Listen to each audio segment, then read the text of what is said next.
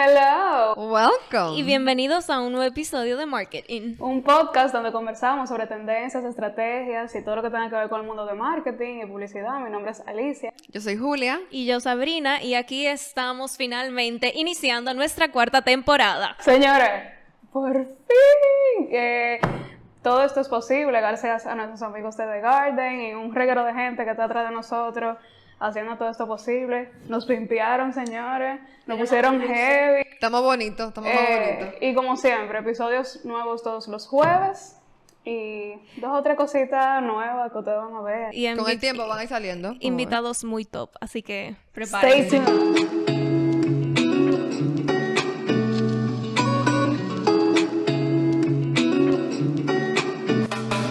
Señores, hola, finalmente, bienvenidos de nuevo. Señores, hoy tenemos un tema muy, muy chulo para nuestro primer episodio y eso es... Branding cultural y cerveza presidente. Entonces, para el mismo, les tenemos por acá a dos invitadas muy especiales que conocemos hace algunos añitos. Ellas hicieron una tesis sobre este tema que rompió y por eso se están aquí hoy para hablarnos sobre Sus eso nombres mismo. son Carolina y Laura Sabelli, o nuestras pichononas, como era que le decíamos, y también eran parte de ASEM. Hola. Hola. Eh, pueden decir como su nombre, como está hablando Carolina, para que la gente sepa la voz de cada quien. Bueno, eh, yo soy Carolina. eh, Y yo sí. soy Isabel. Ok, entonces, el tema central de la tesis de ustedes fue branding cultural, entonces yo digo, comencemos por ahí, ¿qué es eso? Pero yo diría que, bueno, el branding cultural es la alineación de la marca con el ideal cultural adecuado y transmitirlo en la comunicación de marketing. Ok.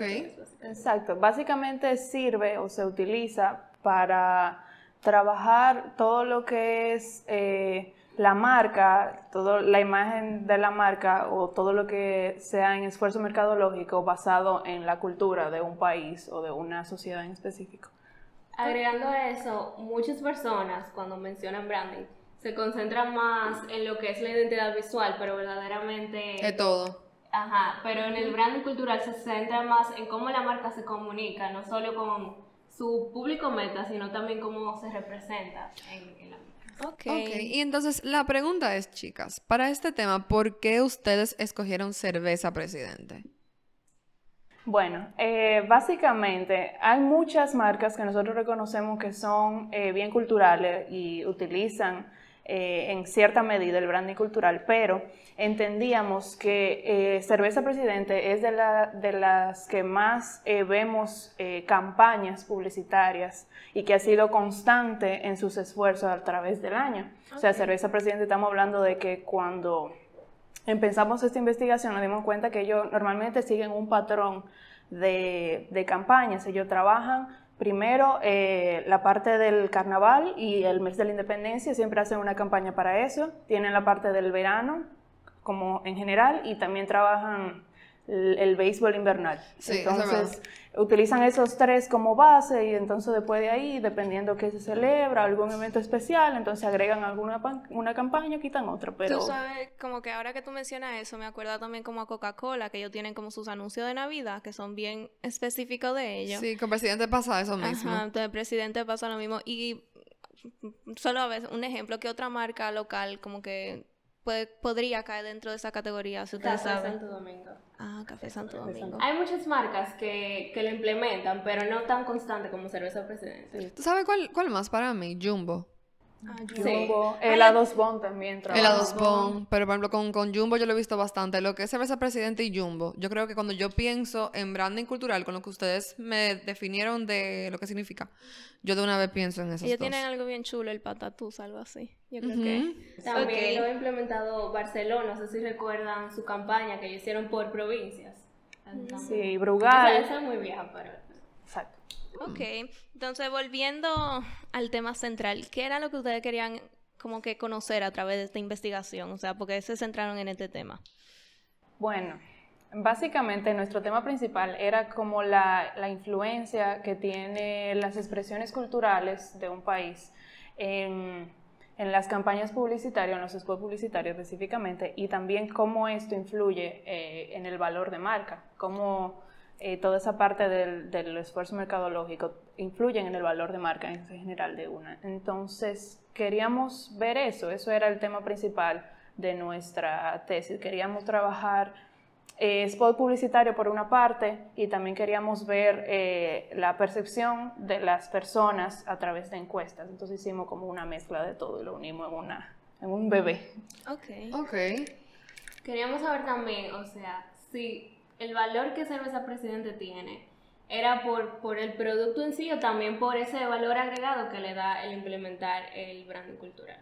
Ok, el conjunto, me imagino que, que, al final sí, por o sea, eso. la influencia que tiene una O sea que básicamente es cómo eh, tu marca conecta con el público, porque tú me estabas diciendo que se supone que eso es también para proyectarte por fuera, o sea, no es solamente de forma local, nacional. Pero yo entiendo que con el branding cultural, digamos con presidente, a mí lo que me gusta de sus spots es que cuando hablan, tú sabes, como que cortado, cuando ponen su dembow de fondo, todo eso hace que yo en verdad diga como que tú ves, yo estoy en RD, o sea, yo no estoy... Exactamente, exactamente. Y que nosotros también eh, nos gustó mucho la idea porque cuando al principio estábamos buscando, investigando más sobre el tema y de qué íbamos a trabajar nuestra tesis y eso, y eso eh, vimos esa teoría que fue en el 2004, relativamente nueva.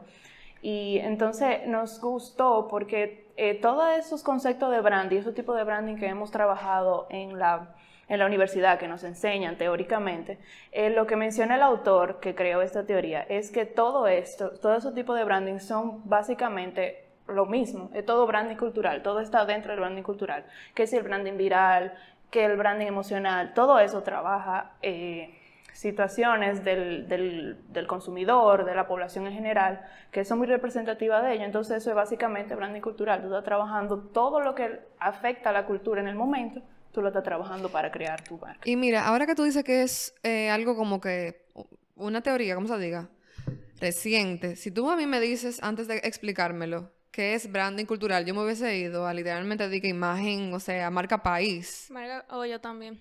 O sea, como que si tú lo piensas, tú te vas directamente a lo que es visual y no lo que ustedes nos explican de que es mucho más que simplemente la parte visual. sentimiento, población y demás. Entonces, sabemos que el presidente ha sido consistente a través de los años con todas estas campañas, pero ustedes no hicieron una recopilación de todos los spots. O sea, ustedes seleccionaron cuántos spots y de qué tiempo. Fueron siete, los elegimos de entre el 2018 y el 2019 porque hicimos nuestra tesis en el 2020. Ok. Pero queríamos elegir que estuvieran fuera de, o sea, antes de marzo de 2020 que empezó la pandemia. antes de pandemia no estuvieran como sesgados por lo que estaba pasando, lo que está pasando. Exactamente, porque si ustedes se dan cuenta, o sea, eh, del patrón que habíamos hablado cambió completamente luego de que empezó la pandemia. Entre 2020 y 2021 no se hicieron spots del carnaval, o sea, el carnaval no se hizo, eh, el verano en el 2020 no se trabajó, eh, la pelota más o menos, o sea, como que... No fue tan, tan fuerte como antes. Exacto. Del único que yo me acuerdo es el del chicharrón. el chicharrón y, y, el chicharrón fue de pandemia. después de pandemia. Entonces, como que era algo que no queríamos que se viera eh, reflejado. reflejado. porque no, no nos iba a ayudar en nuestro estudio. Ok. Entonces, díganos algo. ¿Cuáles son los que ustedes escogieron? O sea, en fin, puntualmente los nombres de esos. Elegimos el, el hombre habló, no sé si lo recuerdan. Hay un episodio sobre eso en el podcast, si quieren escucharlo. Hay otro que no sé si era de esos años, el de la bocinita. El de Tita. El de Tita. El de Tita fue el 2020. Fue ah, 2020. Fue, lo que pasa es que fue febrero. Ajá, fue muy al comienzo y eso quedó durísimo. Bueno, pero con el hombre habló, ustedes saben más o menos qué es lo que iba, porque yo me acuerdo de eso perfectamente bien. Eso fue un boom aquí. Sí, trabajamos verano presidente de 2018-2019. Más o menos, normalmente no tienen un. Eh, yo creo que una era Enfríate en el verano o algo así. Tienen un nombre bien eh, parecido. Creo que esa era como la más fría, algo así. Ajá, en, ¿Ah, verano busca la fría más fría. Eh, había uno. Eh, Tenemos el del Foucault también. Ese era el hombre habló. ah, no, ese era el año pasado, exacto. Ese fue que en el béisbol, aunque todo salga mal, si tú tienes una presidente, si tú estás con tu coro, todo, va a estar bien. Entonces, a través de los spots vimos cómo ellos usan como códigos culturales que solo un dominicano lo va a entender, porque si yo le digo a un chileno Fuku o coro, maybe no, no sepa qué es, entonces ahí es, que se nota el branding cultural que yo aplico. Exacto, porque las expresiones culturales, según lo que trabajamos como indicadores, es básicamente eh, una ideología que sigue o, la que crea un público en general, en este caso el país, que se cuenta o, eh, a través de mitos o historias eh, y esos mitos de historia a la vez utilizan códigos culturales que utiliza eh, eh, ese pueblo para, para hablar, para comunicarse, que si algunas frases mencionamos mucho lo que la jerga dominicana. La jerga dominicana, que si vestido de novia, que si una rubia, que si una fría. toda esa parte. Y, y también personajes eh, que son utilizados, por ejemplo, en el carnaval, siempre se mantienen todos los personajes tradicionales, el lechón. Y, los artistas también de la canción, porque... Sí, claro. Ah, incluso es, entre el código cultural también están los ritmos musicales que se utilizan. Muchas Me lo imaginé. Muchas veces trabajamos es porque tenían ritmos urbanos, trabajamos porque tenían... Eh, eh, dembow, eh, Ajá, tenían cosas de merengue, merengue, merengue, ah, todo eso, exactamente. Ok. okay. lo dijimos que al mismo tiempo. Eh, aparte de eso, entonces cuéntenos cuál es la relación entre el branding cultural y como que el, el, valor de la marca, o sea, que eso le da a los consumidores. No sé si me, me di a entender. Bueno, el valor de marca hay muchas formas de, vamos a decir, medirlo. Nosotros usamos el que está más relacionado con, con el branding cultural, que es el valor simbólico, social y el efecto halo. Entonces, ¿Cuál es el último? ¿Tú puedes Efecto el efecto halo. Sí, tú tienes que explicarlo ahora. Porque... el valor eh, social es cuando las personas consideran que la marca forja, vamos a decir, comunidades eh, entre ellos. Todos sabemos que aquí no importa, cuando se trata de presidente, ¿verdad? No importa la clase social, el nivel económico, todo el mundo se ve una presidente, ¿verdad? El valor eh, simbólico es eso que la marca crea y que vamos a decir, en la sociedad, lo toma como, lo hace parte de ello, que hablamos de la fría, vestida de novia, todo eso. Y el efecto halo se da cuando los dos primeros se dan y la, el consumidor cree, considera la marca que está por cualquiera por encima de cualquier otra. Exactamente. Por ejemplo, el efecto halo, básicamente, yo, para mí, cerveza presidente tiene valor simbólico porque va más allá de, de qué función tenga, de cómo sepa. Yo lo eh, representa para mí, somos dominicanos y por eso a mí me gusta ser presidente, eso es valor simbólico. Entonces, social, eso mismo, eh, ayuda a forjar comunidades, eh, la parte de que no se distingue raza, sexo, religión, todo el mundo consume. Y entonces el efecto halo tengo esas dos y por eso, porque tengo esas dos... Yo siento algo hacia la marca. Ajá, no, yo siento que, que, tiene buena calidad, que el precio es bueno, eh, que, su presentación es buena, pero eso es porque mi mente está sesgada ya. Al producto. Entonces, eso es lo que hace que eso sea, esa marca se convierta a tu top of mind. Exactamente. Nosotros hicimos como, no un experimento, pero hace varios meses publicamos algo en nuestro Instagram, entonces le pedíamos a la gente como que nombranos la primera tres marcas dentro de estas categorías, y eran como comida rápida, alcohol y no recuerdo la otra, y mucha gente, como creo que el 80% puso presidente. Entonces, dígame algo. Ustedes ya nos dijeron que hay una parte del estudio que ustedes hicieron que era, em, o sea, con una encuesta. Y la otra parte era básicamente ustedes analizando los spots que escogieron, ¿verdad? En cuanto a esto que ustedes nos acaban de definir, ¿qué parte se interpretaba con cuál tipo de estudio? Eh, para la encuesta hicimos lo de los códigos culturales, lo de los mitos y eso. Y para los spots publicitarios nosotros hicimos una guía. Y de ahí sacábamos todo. Exacto, el valor de marca se midió con las encuestas. Eh, el, y la, que el valor de marca trabajaba valor simbólico, valor social, efectos uh Y eh, los spots se trabajaron con las expresiones culturales, que ahí trabajamos ideología, mito y códigos. Exacto. Y ven acá entonces, ¿cuáles fueron estos resultados inesperados que, que trajo la investigación? O sea, hay muchas cosas que ya de por sí, hablando del tema, como que yo puedo inferir, pero ¿qué fue lo que a ustedes le choqueó? Verdaderamente, nosotros queríamos, teníamos esta teoría de que el branding cultural sí le aportaba en el valor de marca a cerveza precedente. Y dicho y hecho, los resultados dieron eso. por ese lado no nos sorprendimos.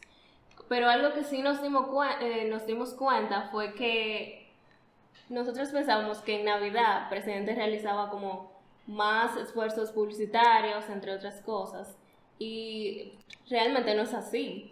Como que ellos se enfocan más en, como Carolina dijo anteriormente, en la pelota, el carnaval y esas cosas que son anualmente Okay. Lo cual los, los distingue como marcas, se podría decir, porque tú tienes muchísimas marcas locales que lo que aprovechan son las temporadas. Y por lo que escucho, ellos de lo que se llevan es de la parte full cultural, o sea, qué es lo que mi, mi público realmente celebra, qué es lo que le gusta. La Navidad se celebra. yo creo como que en Navidad ya ellos saben clase de Sí, exacto. Eh, eh, eso fue lo que no, no, como que nos pareció interesante, porque ellos, ellos han trabajado eh, eh anuncios publicitarios de Navidad, pero hace muchos años que no lo hacen. Y, en el periodo que nosotros estudiamos no hicieron nada. Entonces, eh, o sea, en Navidad uno ve mucho cerveza presidente, uno piensa, en, cuando piensa en alcohol y en, y en que uno se va a juntar, que lo, lo angelito, que uno se junta y toda la cosa, uno piensa en cerveza presidente y sin embargo ellos no trabajan.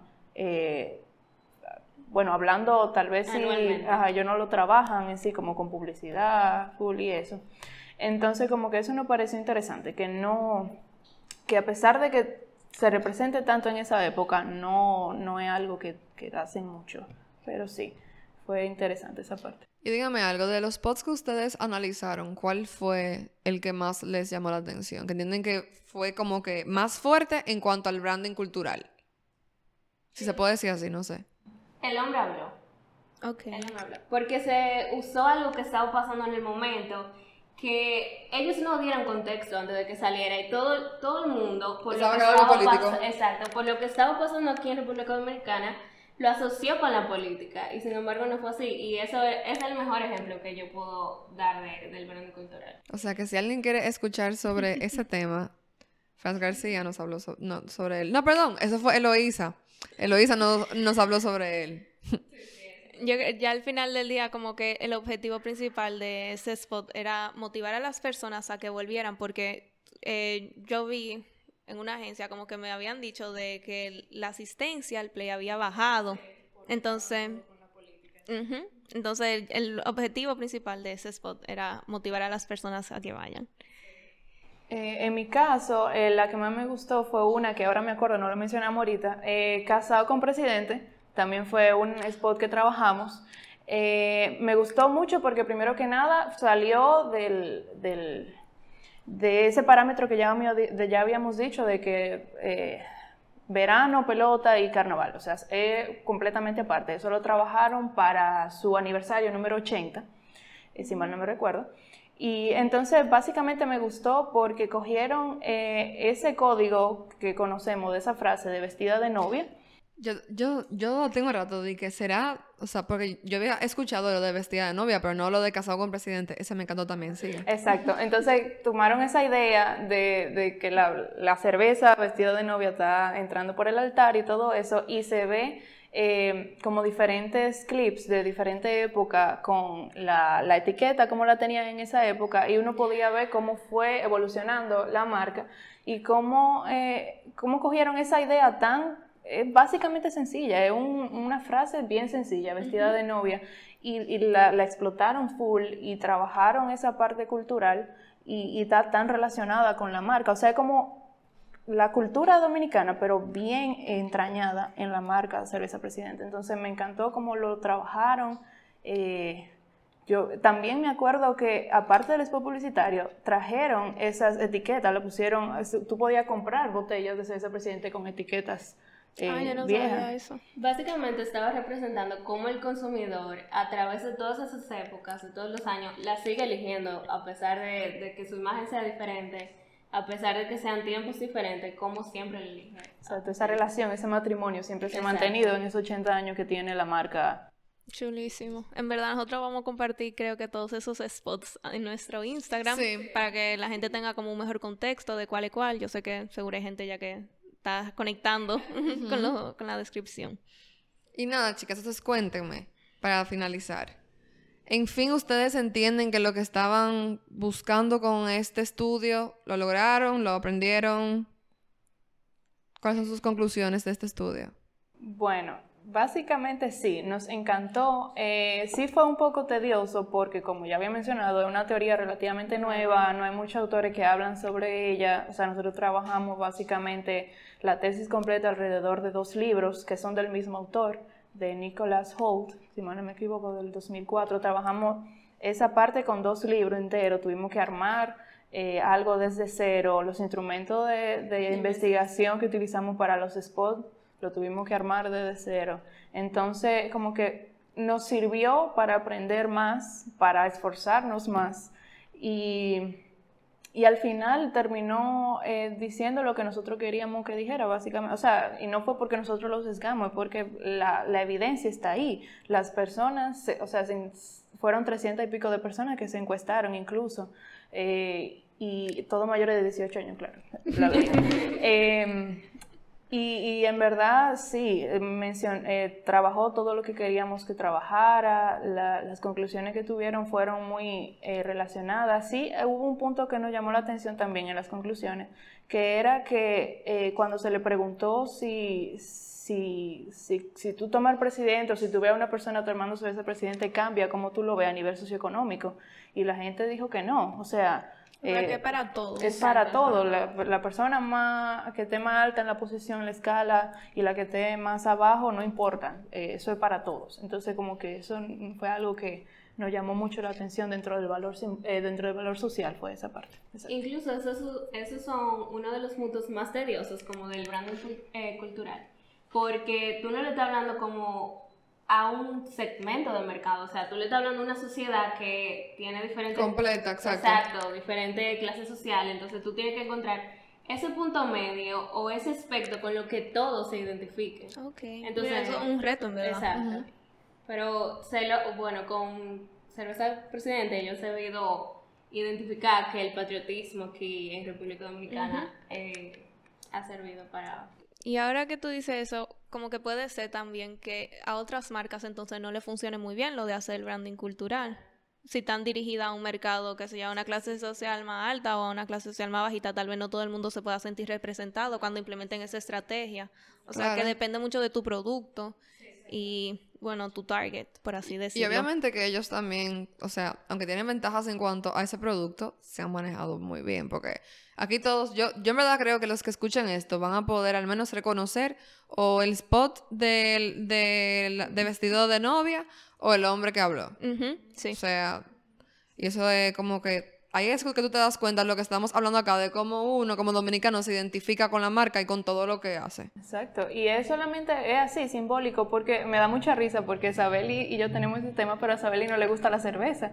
Eh, a ella no le gusta la cerveza. Ah, no, pero, pero, yo eh, amo la marca. O sea, exacto, o sea, tú no tienes que ser consumidor. Eh, no, claro. Relativamente tú te gusta eh, lo que representa la marca y tú te sientes identificado con ella y eso es lo importante. Y yo creo que eso fue una de las preguntas que hicimos, como tú la consumes o no. Ajá. Y independientemente, o sea, ah, no influye, la marca, o sea, te lo ¿La mayoría de las personas entrevistadas consumían o no? La mayoría consumía. La mayoría consumía. O sea, que había gente que no la consumía como tú, pero que sí se identificaba. Exacto. No fue que no, fue que no, no fue que lo hicimos exclusivamente para la persona que consumían. Sí, la hicimos la pregunta, claro, porque bueno saberla, pero no, eso no nos detuvo, porque básicamente no estábamos hablando de, de, si tú consumes o no, o de que te o, o, de que porque tú la consumes por tal cosa, sino por, es como cómo se ve la marca en cuanto a parte simbólica, esa ideología que representa. Entonces, claro, entiendo. Excelente. Verdad, muchísimas gracias por acompañarnos hoy en nuestro primer episodio. Gracias Gracias. Nada, eh, queremos invitarlo a todos nuestros oyentes de que stay tuned. Van a salir episodios todos los jueves. Pueden seguirnos en Instagram. Marketing, dos rayitas abajo. Mark, yo siempre digo lo mismo, señores. Market, dos rayitas abajo, in. Y también, si quieren ayudarnos, no importa la plataforma de audio donde nos escuchen, como que por favor denle follow y eso va a ir subiendo nuestro rating y le vamos apareciendo a más gente. Y si este episodio le pareció muy chulo, publíquelo en sus stories y mándelo al grupo de la familia y al grupo de los amigos. Y usted no sabe si después de ahí le sale un coro y se ven una presidente todito juntos. Y sí, de verdad, muchas gracias, chicas, por pasar por aquí, las pichononas que tanto queremos. Y nada, señor, ya ustedes saben, pues nos vemos en un próximo video. Bye. Chao.